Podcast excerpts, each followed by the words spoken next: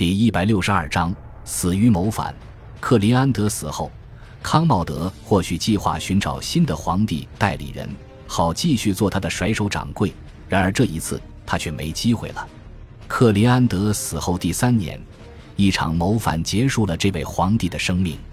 康茂德在这之前已经躲过了数次谋反，除了姐姐卢西亚以及禁军统领普尔安利斯以外，元老院与军队也有过不少小规模的谋反。但是都被康茂德一一提前破获，并给予严惩。然而事情过一过二不过三，只要谋反不断，就终有一个会成功。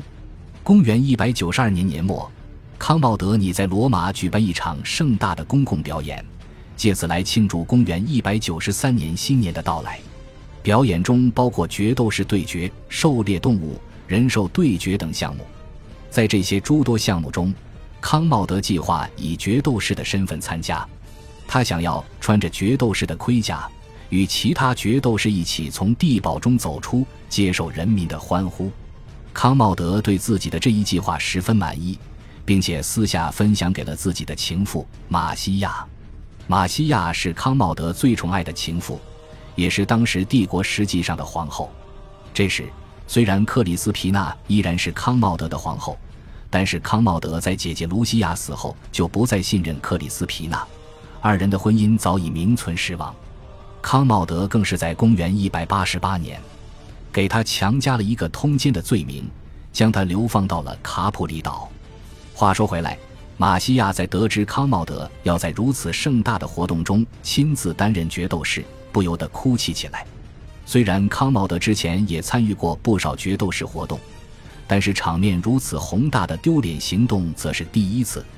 决斗士的社会地位在罗马与奴隶无异，虽然决斗士能博得人们的欢呼，甚至能收获不少粉丝，不过仍然改变不了其通过出卖肉体搏斗的本质。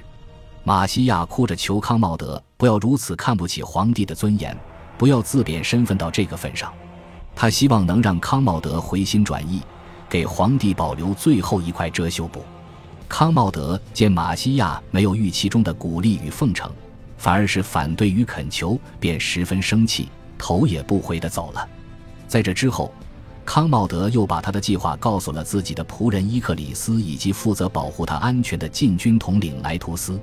然而，这二人也给出了与马西亚相似的反应，都劝说康茂德身为一个皇帝，要有最基本的自重。普利恩努斯与克里安德仍健在时，康茂德何曾受过这种气？从当了皇帝之后，身边的人都是百依百顺，现在连续三次碰了一鼻子灰，这让康茂德怒火中烧。他非但没有听从他们的劝阻，反而坚定了自己参与的信念，并且暗自把这三个人名字写在了一个新年的处死名单上。马西亚在无意之间在康茂德的房间内找到了这一名单。当他看到自己的名字赫然在名单上面时，顿时六神无主，找来了伊克里斯与莱图斯商讨对策。其实他们已经被逼到了死角，唯一的对策便是在康茂德杀掉他们之前，提前杀掉康茂德。公元一百九十二年十二月三十一日晚，在康茂德计划登台演出的前一天，他把马西亚叫来一起过夜。马西亚在康茂德沐浴时。给康茂德递了一杯下了毒的红酒，康茂德不疑有他，一饮而尽。不过，也许是调配的比例不对，康茂德在喝下去不久之后，便开始疯狂地呕吐，把大部分红酒又吐了出来。这时，康茂德已经意识到了这杯红酒有问题。马西亚在惊慌下也知道已经没有退路了。不过好在他们也准备了后手，在马西亚传达了计划失败的消息之后。一个被提前买通的大力士闯进了康茂德的浴室，把康茂德活活掐死。涅尔瓦安敦尼王朝的最后一任皇帝就这样死在了自己的浴室中，其死因与过程与图密善有许多相似之处，不由得让人唏嘘。历史总是惊人的相似。康茂德死后，膝下无子，也没有能够继承皇位的皇族成员，于是涅尔瓦安敦尼王朝历时九十六年。就此落下帷幕，帝国的皇位又再度空缺，任人争夺。